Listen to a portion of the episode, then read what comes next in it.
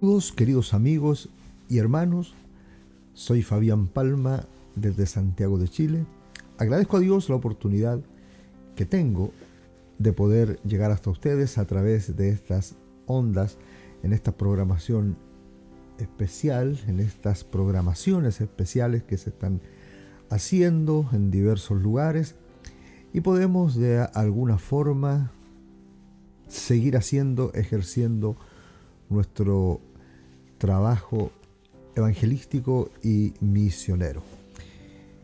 Quisiera compartir con ustedes un, un tema bastante especial, es especial para mí y es especial para quien lo quiera hacer especial. Está basado en una porción de la palabra del Señor allí en Primera de Juan, en el capítulo 3, en su primer verso. Es una reflexión.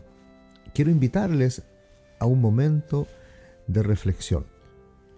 ¿Y por qué querría hacerlo? Es muy simple. Reflexión o reflexionar es mirar algo con detención, comprenderlo y tomar una decisión al respecto.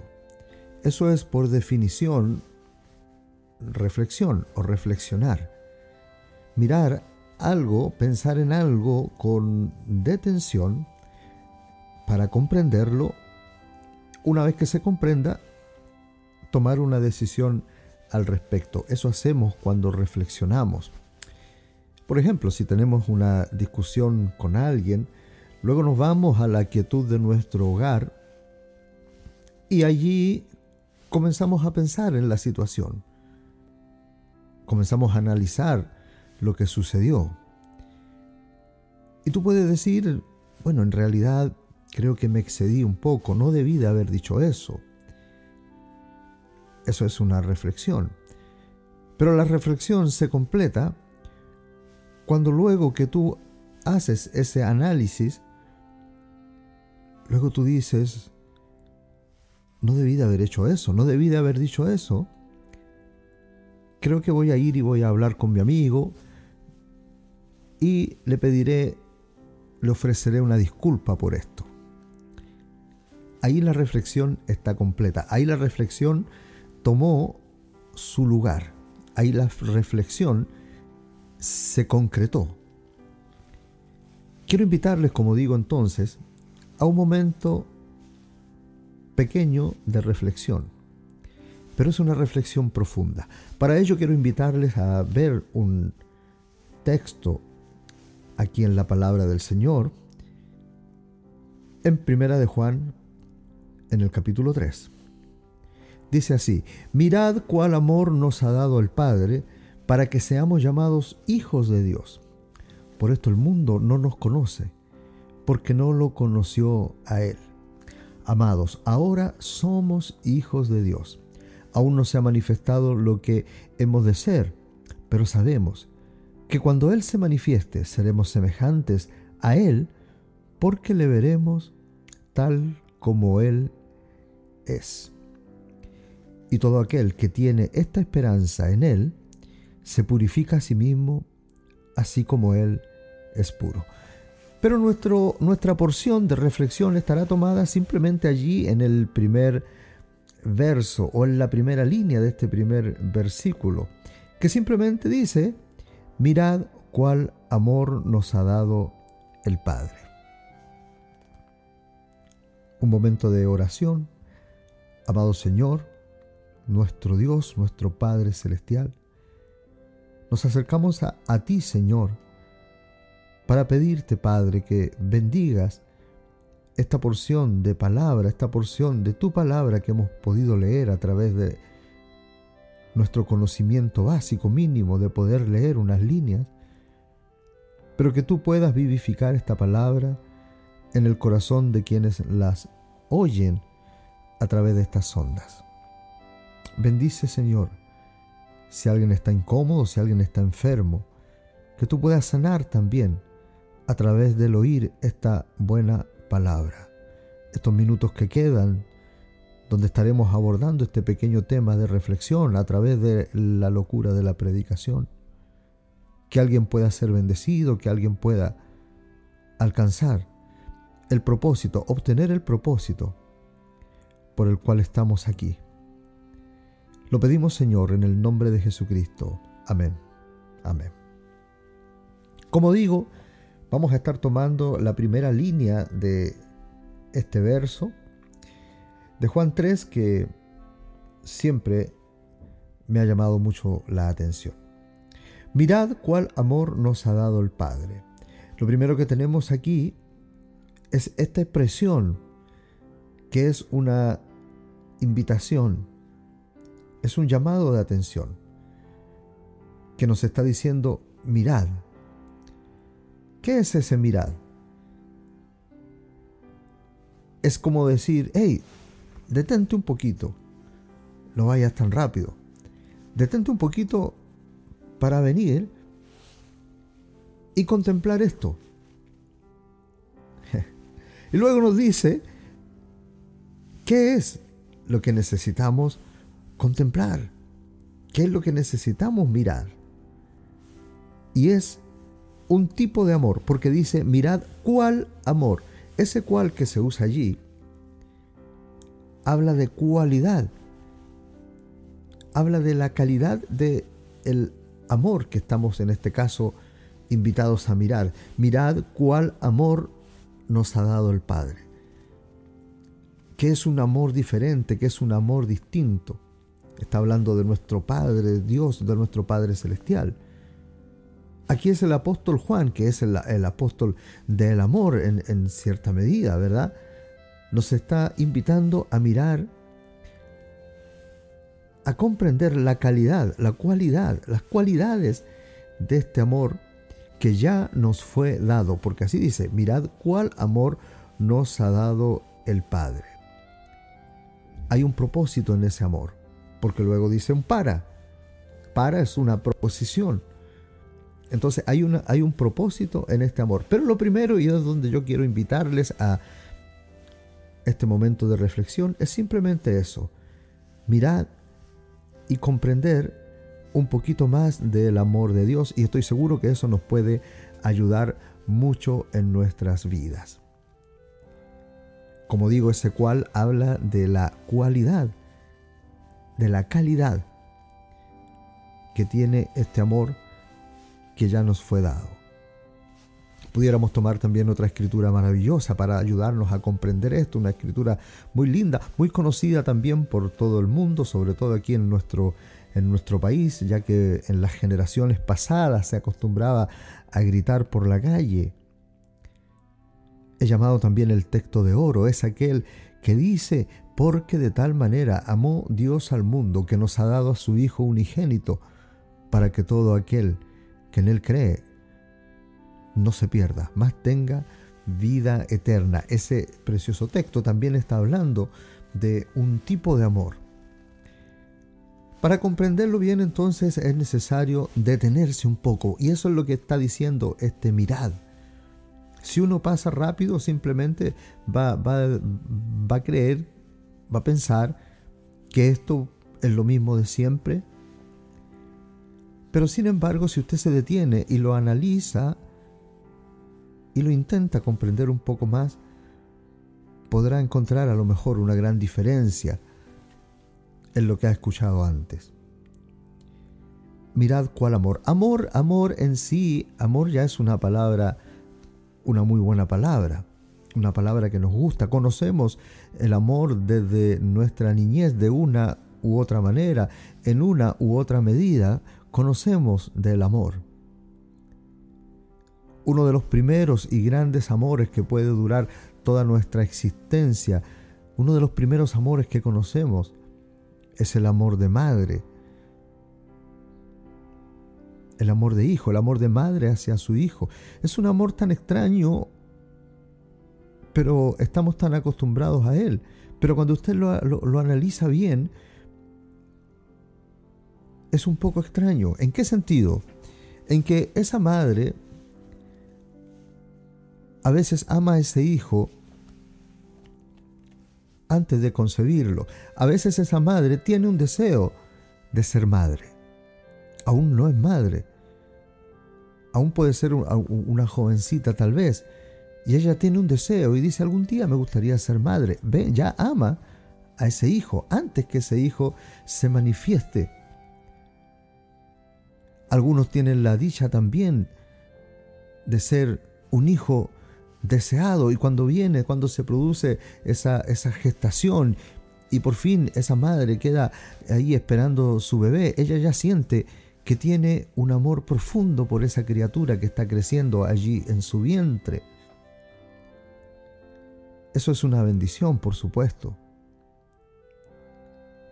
Luego cuando esa criatura llega al momento de su nacimiento, llega el momento del parto, esa criatura nace y nace con un amor que ella no conoce, pero que lo ha sentido durante estos nueve meses allí en el vientre de su madre. Ya ha sentido ese amor. Solo que esa criatura no tiene idea del amor. Sin embargo, cuando se produce el primer contacto y esta madre mira esa carita tierna de ese bebé recién nacido, algo se produce allí entre el bebé y la madre. La madre ya lo ama, como digo, lo amaba desde antes. Pero ese bebé ahora, cuando es, el, es el primer, lo primero que ella ve o que, o que percibe, que le está rodeando con amor, ahí se produce un lazo, una filiación tremenda. De hecho, filiación viene de eso, filio viene de hijo, del, del latín. Y eso es como el primer concepto que tenemos de un verdadero amor.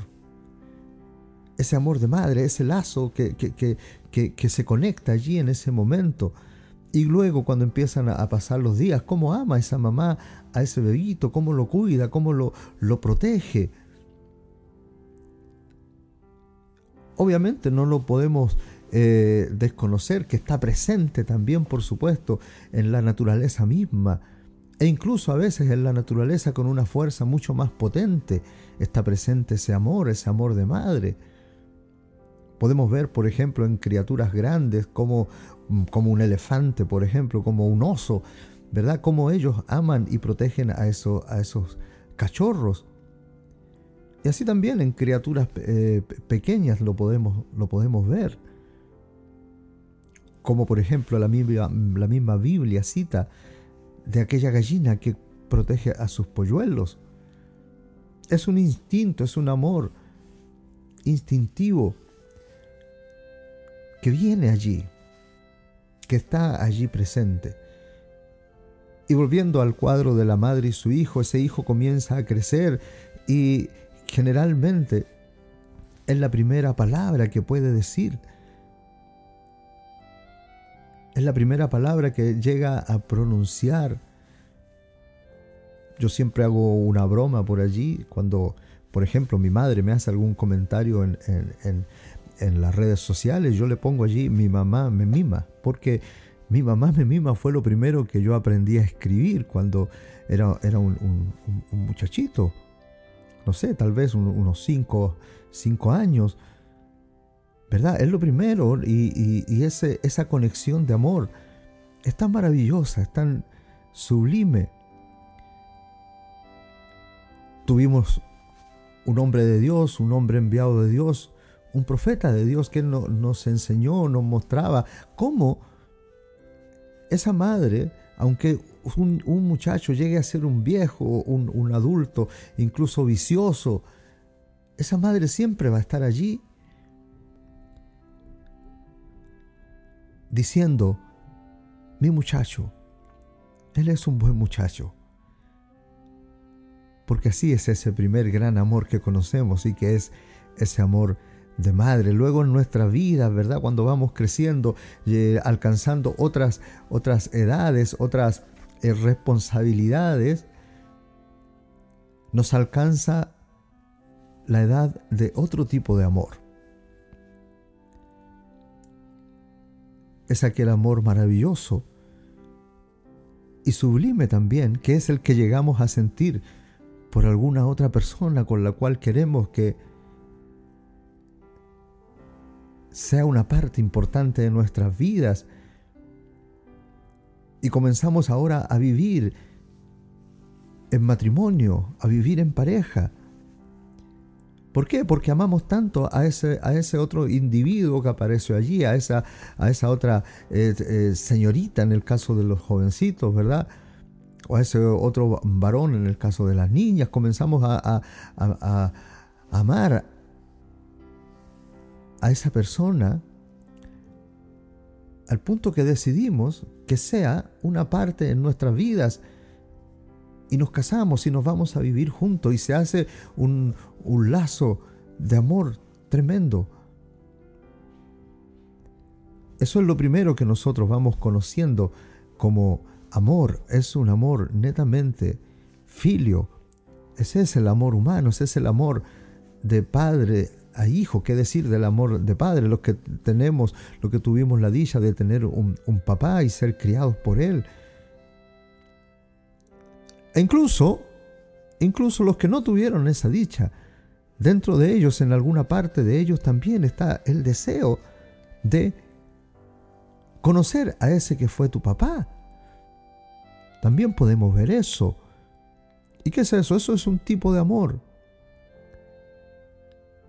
Y así la vida nos va enseñando distintos, distintos tipos de amor. Pero lo que nosotros podemos ver como amor y entender como amor y disfrutar incluso como amor está muy lejos de ser un amor perfecto. Porque el único que tiene amor perfecto es Dios. Y se lo voy a presentar con un ejemplo que seguramente ustedes han visto en más de alguna ocasión. Yo me acuerdo hace algunos años donde se dio una noticia que, una noticia horrible, donde un hombre despechado, un hombre engañado por su mujer,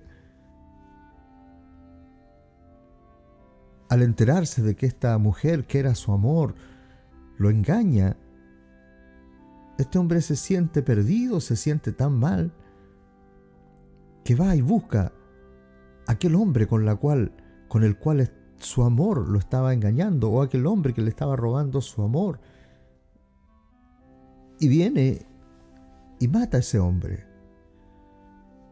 Luego va a su casa, encuentra a esa mujer, que es su mujercita, es su amor. Era el amor de su vida. Pero este hombre no, no soportó esa situación, que esta mujer lo, lo haya engañado, y mata a la mujer. Y este hombre luego va al cuarto, allí donde están sus hijitos, dos hijitos. Y en un momento de mayor locura, este hombre dice, no puedo dejar a estos hijos sin el gran amor de su vida, que era su mamá. Y viene y los mata también. Y luego que hace todo eso, este hombre se mira y dice, yo no voy a poder tampoco vivir la vida sin mis amores. Y decide también quitarse la vida. El asunto es que poco antes de hacerlo, escribe una nota y dice, todo esto que hice, lo hice por amor. ¿Se da cuenta? Toda esa desgracia, todo ese desastre, lo hizo por amor. ¿Qué lejos está entonces nuestro concepto de amor de lo que es el verdadero y perfecto amor de Dios? Por eso el apóstol Juan es quien nos pide un momento de detención, un momento de calma, para mirar cuál amor nos ha dado el Padre, mirar algunas cualidades de ese amor. Y la primera cualidad de este amor de Dios es que es un amor inmerecido, es un amor solo por gracia. Aquí vemos una diferencia inmediata respecto a los conceptos que nosotros tenemos de amor. Nosotros generalmente amamos a lo que es nuestro, amamos a nuestros hijos, amamos a los amigos de nuestros hijos cuando son buenos amigos con nuestros hijos. Y así son, son amores condicionados los que nosotros conocemos. Amar a un extraño así de buenas a primeras como que no, como que no va con, con el concepto de nuestro amor. Pero Dios, Dios nos puede amar nos pudo amar cuando nosotros estábamos lejos de Él, cuando le éramos extraños en cierta medida. Porque es un amor solo por gracia, es un amor inmerecido. usted no hizo nada para merecer el amor de Dios. Dios simplemente lo ama a usted porque lo ama. Así funciona el amor de Dios. Es un amor solo por gracia, es un amor solo movido por la gracia de Dios. Esa pudiera ser la primera característica. La otra gran característica o la otra gran cualidad que tiene este amor de Dios es que es un amor eterno. Es el amor de Dios tan eterno como Dios mismo, porque la Biblia dice que Dios es amor. Y si Dios es eterno, su amor es eterno. Hay una escritura, una cita de, la palabra del Señor, que es la Biblia, en Jeremías 31.3, que dice, Te amé con amor eterno. Él nos ama con un amor eterno. Yo no hice nada y Él ya me amaba desde allá, desde antes que yo fuera, desde antes que yo existiera aquí en la tierra, Él ya me amaba. Es un amor eterno. La única cosa eterna que existe es Dios. Y nosotros somos parte de Dios por su amor. Nosotros somos su amor eterno. Por lo tanto, hay eternidad también en nosotros como hijos de Dios por ser el amor de Dios. Nosotros somos el amor de Dios. Dios nos ama con un amor eterno. Una característica también de este amor de Dios es que es un amor infinito. ¿Qué es que sea infinito? Si ya dijimos que era eterno, pero ¿cuál sería la diferencia de lo infinito? Lo infinito es que no tiene límites, no tiene fin. Su amor siempre sigue siendo. Esto lo pudiéramos eh, simplemente resumir en esto, que si yo no hice nada para merecer el amor de Dios, no hay nada que yo pueda hacer para que Dios deje de amarme. Por eso si usted que está escuchando allí en algún momento creyó en, en, el Señor, creyó en Jesucristo, lo aceptó a Él y ahora está por allí corriendo como un descarriado, usted tiene que saber que Dios le ama todavía y que está extendiendo su amor hacia usted. Él todavía lo ama a usted.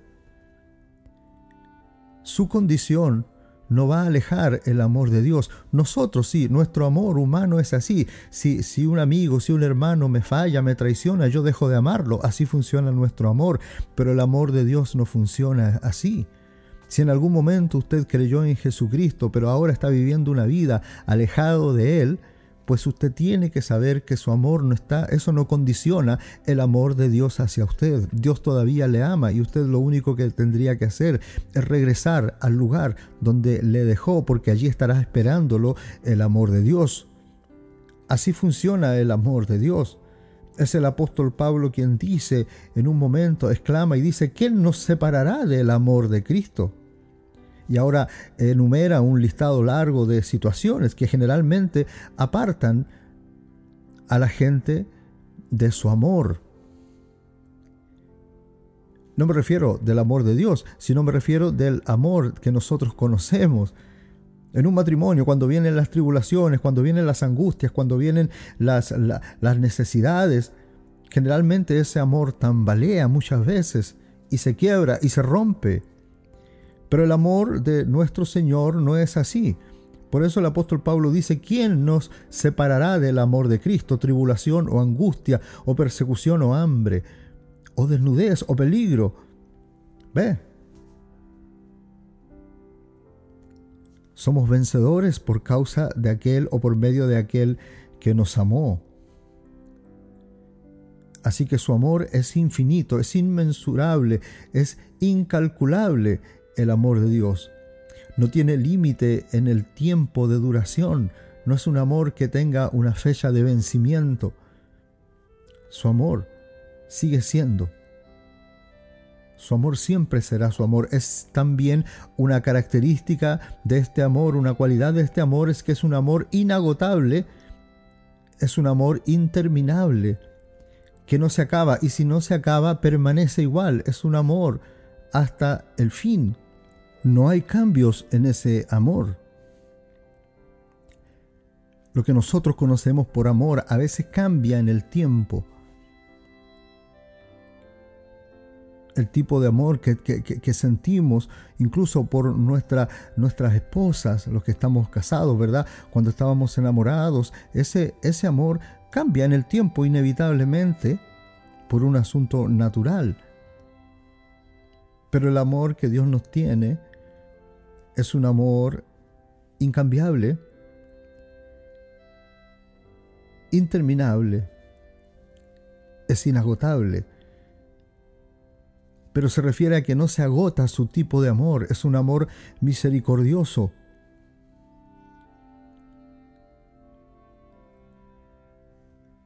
El amor de Dios tiene una cualidad también adicional a todas estas, y es que es un amor invencible, indestructible, nada lo puede destruir. Es un amor heroico, es imbatible, es inconquistable, es incontenible, es infranqueable.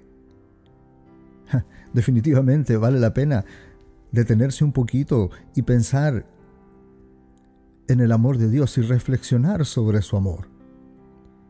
Si pudiéramos hacer un, pequeño resumen ya de esto de mirar, mirar al amor de Dios, pudiéramos entonces decir que el amor de Dios es primero inmerecido, es eterno, es infinito, es inagotable y es invencible.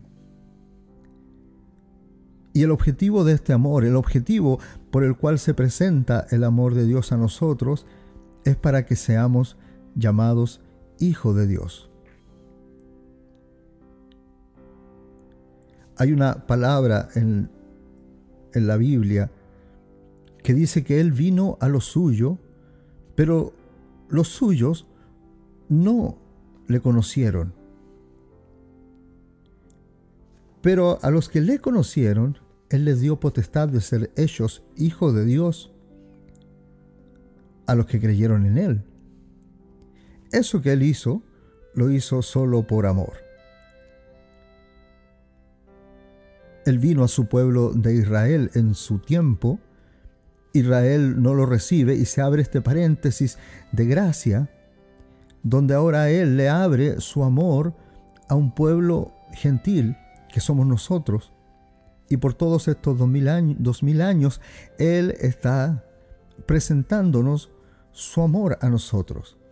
Por eso es importante, hermano, usted que está escuchando, amigo, usted que tal vez no sea un, un, inconverso, o como digo, uno que en algún momento creyó y ahora está tambaleando, perdido ahí en la oscuridad. Es importante que usted sepa esto, que ahora cuando estamos llegando al fin del fin de los tiempos, ahora podemos ser hijos de Dios, porque siempre hemos sido hijos de Dios. Tu condición de descarriado no te quita esa elección de Dios para hacerte un hijo. Por eso Él te desplegó su amor y por eso Él está desplegando su amor ahora en estos precisos momentos. Él te está hablando a ti con amor, te está diciendo que todavía te ama, porque su amor es eterno. Su amor no se acaba, es interminable, es inagotable. Mira lo importante de esta frase. Mirad cuál amor nos ha dado el Padre.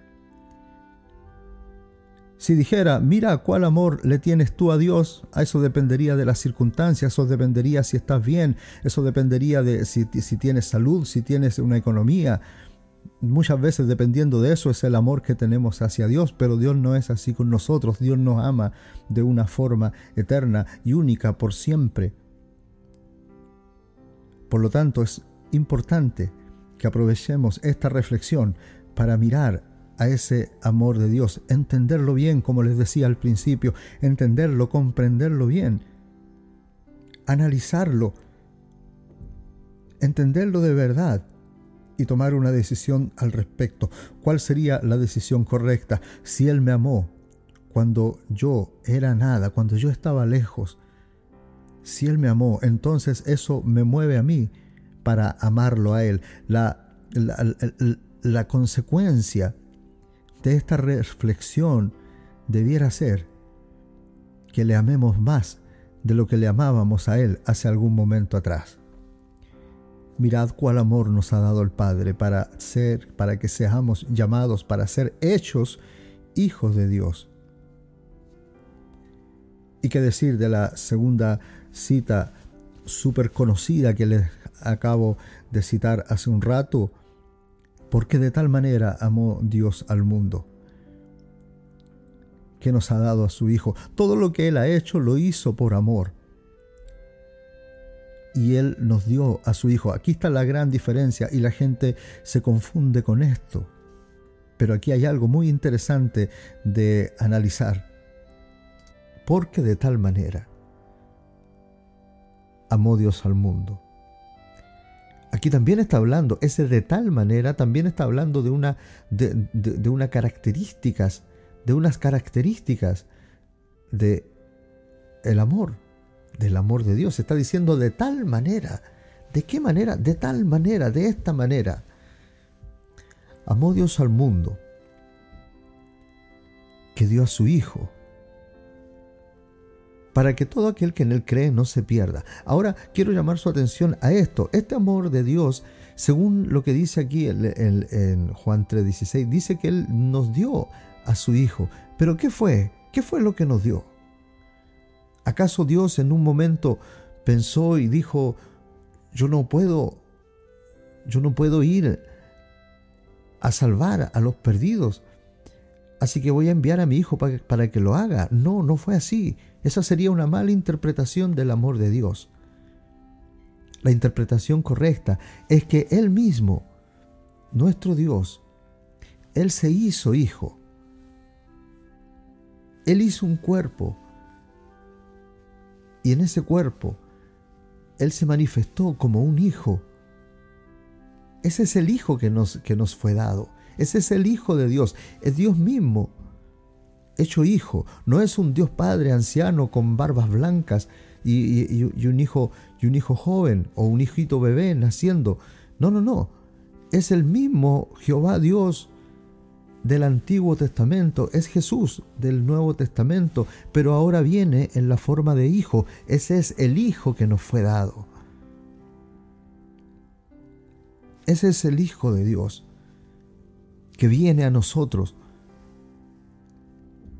para que si creemos en Él, no nos perdamos, para que si el que cree, dice todo, el que crea en Él, el que cree en Él, no se pierda, sino que tenga vida eterna. El amor de Dios nos quiere, es tan grande, es tan maravilloso que nos quiere compartir de la vida eterna. ¿Y qué es lo que es eso, hermano, amigo, usted que escucha allí al otro lado? ¿Qué es lo que es esa vida eterna?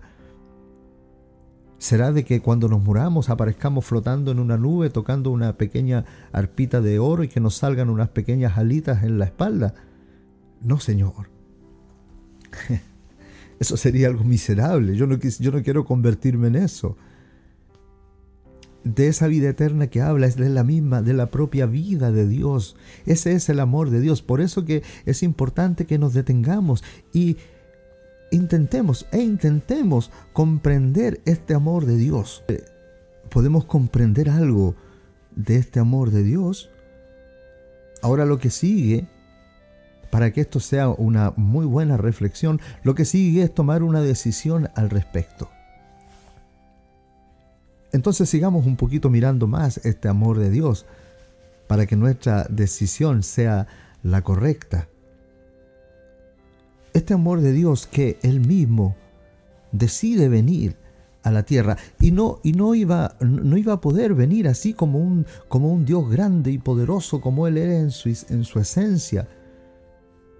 La Biblia dice que para tener un poquito una idea de cómo es Dios o cómo sería el tamaño de Dios, dice que los cielos cuentan la obra de Dios y que el universo cuenta la obra de sus manos. Y si nos ponemos a meditar, si nos ponemos a reflexionar sobre eso, sobre la obra de sus manos, y ahí tendríamos una cantidad grande de tiempo invertida simplemente en intentar dimensionar cuál es la obra de sus manos o el tamaño de la obra de sus manos que es este, este gran universo. La Biblia dice que el universo es la obra de sus manos y dentro del universo nosotros somos un pequeño grano de arena en la inmensidad del espacio del universo. O sea, cuán grande es la obra de sus manos, cuán grande es entonces este Dios. Y siendo un Dios tan grande, siendo un Dios poderoso, no podía venir de otra forma a, a la tierra, acercarse a los hombres Vemos también de que ahí en el, en el Antiguo Testamento, cuando, cuando Dios se acercó un poquito, el pueblo sintió su poder, sintió como los montes se estremecían, como salían de allí relámpagos, eh, rayos y truenos, y fuego salía de allí. Que el mismo pueblo de Israel le dijo al profeta Moisés que no, ya no, que no, no, no querían acercarse así a, a Dios. Porque Él es tan grande y tan poderoso. Pero aquí está la primera razón por la cual tuvo que hacerse un cuerpo de hijo o tomar una forma de hijo. La otra gran razón, y también es una razón de amor, es que él tenía que hacerse un, un pariente cercano, tenía que ser un redentor semejante para poder redimir al hombre que cayó. Él tenía que venir y redimir en esa forma como aquel primer Adán, Él tenía que volver a venir y redimir a la humanidad y no podía hacerlo como aquel Dios grande, tuvo que hacer una forma de hijo. Ese es el hijo que nos ha, sido dado. Eso es porque de tal manera amó Dios a este mundo que se hizo un hijo, nos dio a su hijo. Como digo, no es que, que Dios sentado en su gran trono y dijo, yo no, yo no puedo ir, así que voy a mandar a mi hijo. No, no fue algo así. Simplemente Él mismo se hizo un cuerpo de hijo y vino por nuestra redención, vino a nuestra redención. Que Él mismo se haya vestido de hijo, se haya vestido de hombre, se haya vestido de humano y haya venido a nuestro rescate, a completar su plan de redención. Por eso es importante esta reflexión. Mirad cuál amor nos ha dado el Padre. Ve, mira cuál amor. No, no es como nuestro amor. No es un amor que produce muerte, es un amor que produce vida y vida eterna. Su amor, el deseo de su amor es darnos de su propia vida eterna. Que seamos beneficiados de su amor. Aquí quisiera contar una pequeña historia que escuché una vez de un hombre que llega a ser un, un misionero en los Estados Unidos. Creo que fue en la ciudad de Chicago donde sucede esta historia. Que había un muchacho, un muchacho huérfano, un, un niño de la calle, que vivía en un callejón tapado con cartones. Y esto sucedió en un invierno, en uno de los inviernos más fríos que había golpeado ahí la, ciudad de Chicago. La nieve se había acumulado por las calles y era una de las noches más frías allí en la ciudad. Una noche realmente fría. Este muchachito entendió que si quedaba, si se quedaba como siempre a pasar la noche allí en el callejón, lo más seguro sería que moriría de frío esa noche. La historia dice que él toma una decisión y sale de su callejón y desde aquel lugar, de, aquel escondrijo que tenía, él sale de allí a buscar un, ayuda y va por la calle principal, camina bastante buscando a alguien o algún lugar que estuviera más caliente que el callejón donde él estaba. Tenía frío, tenía hambre, estaba sucio, olía mal. No podía ir a cualquier lugar a pedir ayuda.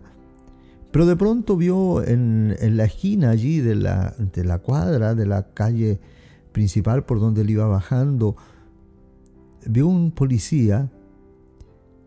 Él se acerca donde el policía y le dice, Señor, le dice, ¿pudiera usted enviarme a algún lugar donde pueda yo pasar esta noche? Que tengo mucho frío.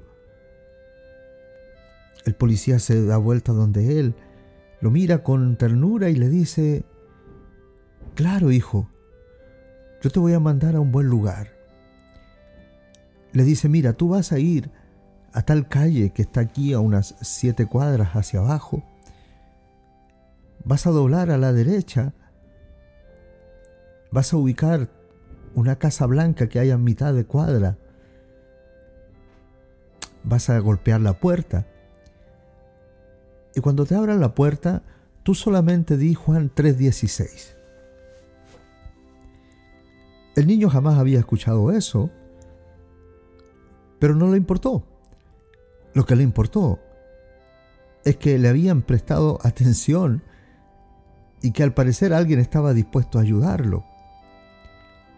Así que, como escuchó muy atentamente, aprendió las indicaciones, las siete cuadras hacia abajo, doblar a la derecha una casita blanca. Y cuando salga alguien yo tengo que decir Juan 3:16. ¡Uh, qué fácil! El muchacho se fue, se, se, se entusiasmó y se fue rápidamente, calle abajo, mientras el policía lo despedía con una sonrisa. Cuando el muchacho llega allí a la séptima calle, dobló hacia la derecha, se fijó que a media cuadra había una casita blanca. Él fue, se paró frente a la puerta, tocó el timbre de la puerta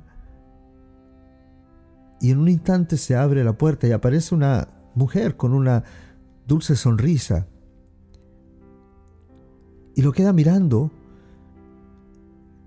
y él se vio muy sucio. Cuando la señora de la casa prendió, encendió la luz, él se vio muy sucio, se avergonzó, pero miró a la señora que le abrió la puerta con una sonrisa y este muchacho solo le dijo Juan 3:16. No sabía él lo que era eso, solamente dijo Juan 3:16. En ese momento, la señora le sonrió aún más y le dijo, oh sí, hijo, adelante, pasa lo hizo pasar al, lado adentro de la, de la, casa. Inmediatamente el muchachito este vio como el lugar donde él estaba en pie se comenzó a, a, manchar con una poza de agua sucia allí. Él tenía sus pies sucios, él venía sucio de afuera. Se sintió un poquito avergonzado y la, la, la señora le dijo, no te preocupes hijo, ven, pónete aquí cerca del, fuego y lo llevó a la chimenea que estaba allí encendida. El muchacho se sentó allí y comenzó a sentir ese, ese, ese calorcito que le comenzó a envolver su cuerpo. En un momento el muchacho dijo, no entiendo esto de Juan 3:16, pero siento que me está haciendo muy bien. Vino la señora de la casa y le dijo, Hijo, vamos a cambiar esas ropas sucias.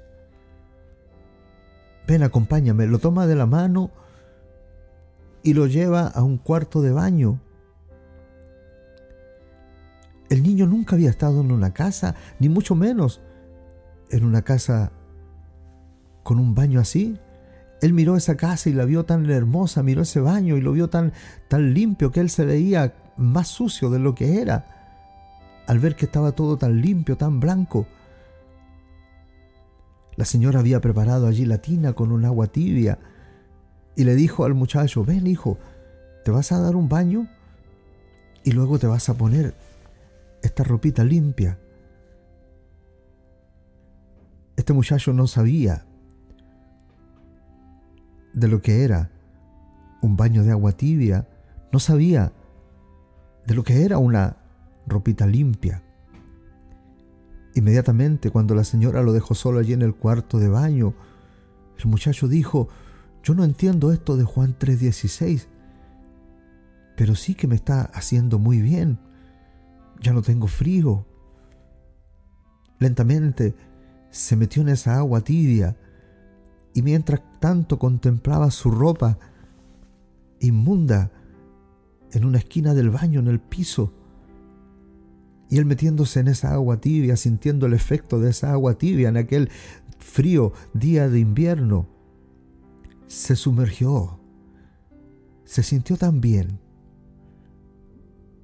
y dijo, de verdad no entiendo esto, solamente por Juan 3:16. Y se relajó allí en, en, aquella tina de agua hasta que su piel se puso arrugada. De pronto la señora le golpeó la puerta y le dijo, hijo, estás, ya estás listo. Ahí el muchacho entendió que tenía que salir de allí.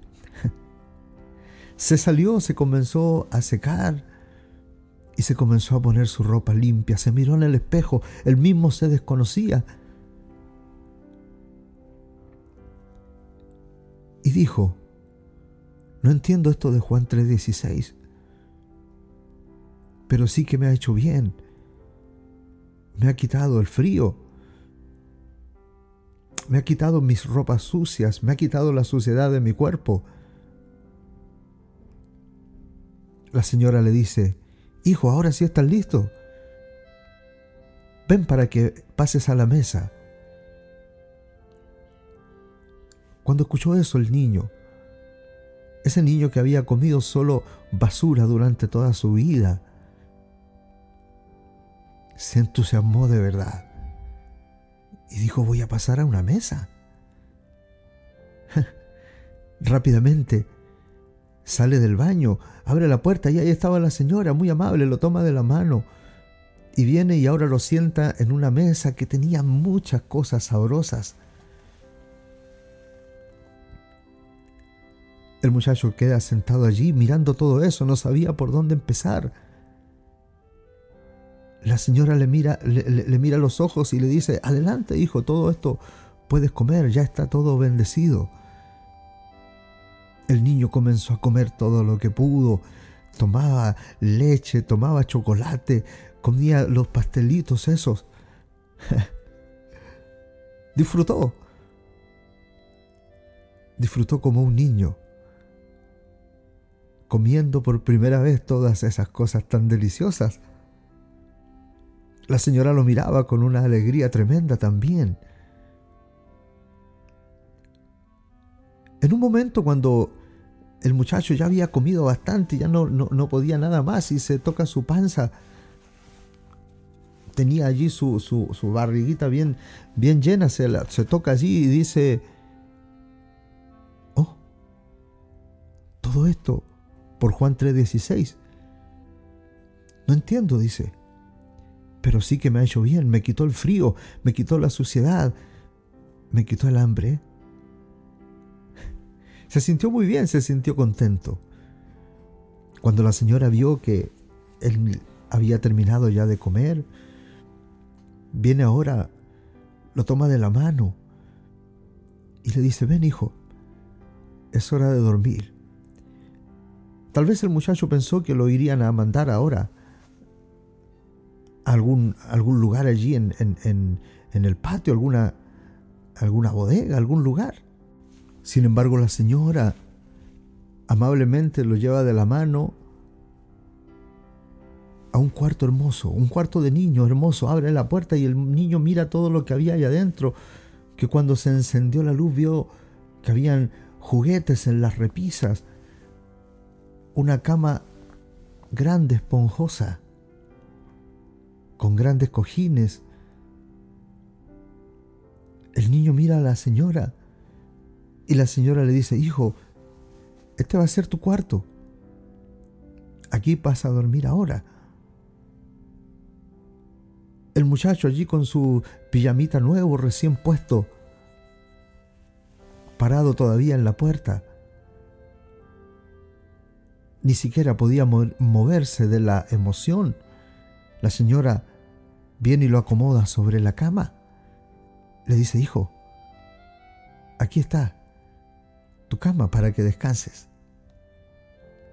Lo pone allí, la misma señora lo tapa y le da un beso en la frente y le dice, buenas noches, hijo, que amanezca bien. Aquel muchacho, una vez más, pensó y trató de comprender. Dijo todo esto por Juan 3:16.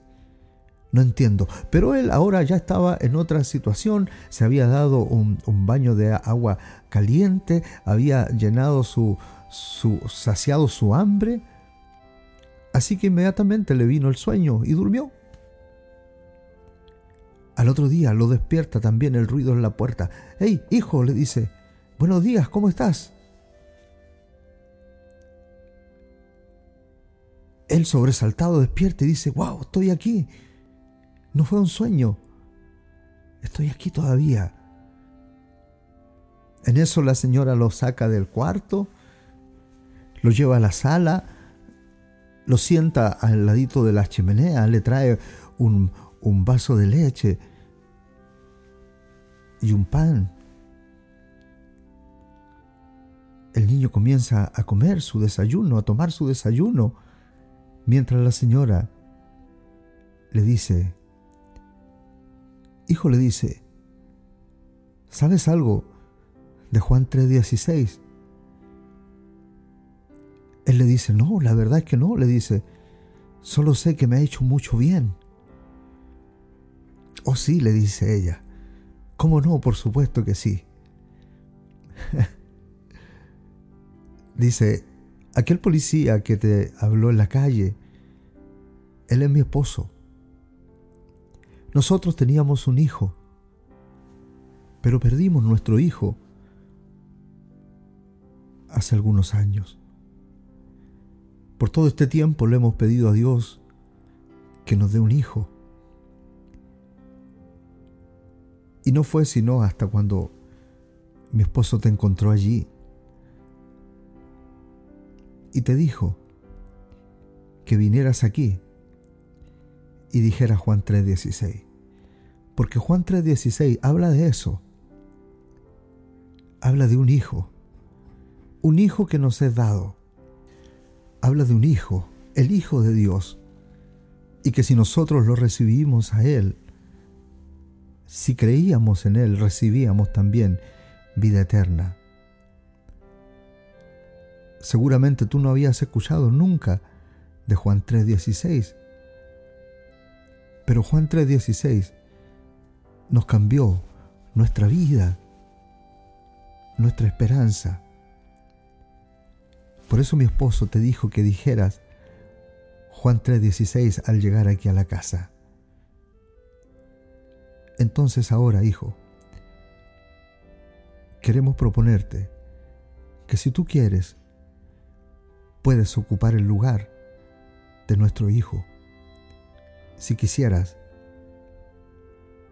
ser nuestro hijo, aquí está tu casa. El niño estaba tan emocionado. Solamente pensó, no entiendo Juan 3:16, pero no me queda alternativa que creer que me ha hecho tanto bien. Este es el testimonio de muchos muchos hijos de Dios. Este es mi testimonio. Juan 3.16 me alcanzó. Juan 3.16 es una realidad en mi vida, porque de tal manera Dios me amó, que me dio a su Hijo, me dio el medio de salvación, me dio, me dio mi vía de escape. Ese es Jesucristo. Ese es el amor de Dios desplegado, con el propósito de hacerme su hijo. Es un amor eterno, es un amor interminable, infinito, tan eterno como Dios mismo. Mi querido hermano, mi querido amigo, donde quiera que usted se encuentre, no importa la situación por la cual usted esté pasando, no importa que tal vez usted sea un ferviente creyente del Evangelio de Jesucristo y de su mensaje, o si usted es un descarriado o si usted es un sucio pecador, cual sea su condición, el amor de Dios está desplegado hacia usted ahora mismo. Dependerá de usted qué tan real lo quiera hacer en su vida. Tal vez para usted que es un creyente, pensar en esto, meditar en esto, le ayudará a renovar las fuerzas y seguir adelante caminando su vida de creyente, de cristiano, disfrutando del amor de Dios. Y si usted ha estado lejos, no por eso está fuera del alcance del amor de Dios. Vamos a orar. Padre Celestial, queremos agradecerte, Señor, estos minutos de reflexión sobre tu palabra y específicamente sobre tu gran amor. Gracias, Padre, gracias por concedernos estos minutos, Señor. Bendícelos en el corazón de tu pueblo, en el corazón de tus hijos, en el corazón de algún necesitado. Queremos encomendarnos a ti para que tu propósito se cumpla en nuestras vidas, que podamos tomar la decisión correcta. Si alguien allí está lejos o se cree lejos, que pueda acercarse y retomar este amor. Si alguien no lo conoce, que pueda experimentarlo. Y si alguien está viviendo bajo este amor, pues que lo siga disfrutando como un verdadero Hijo de Dios. Ayúdanos, Señor. Guárdanos bajo tu mano. Nos encomendamos a ti. Encomendamos este mensaje, esta pequeña predicación, para que sea de bendición, de beneficio para algún hijo tuyo. En el nombre de Jesucristo. Amén. Amén. Que Dios les bendiga, amados hermanos. Hasta una próxima oportunidad.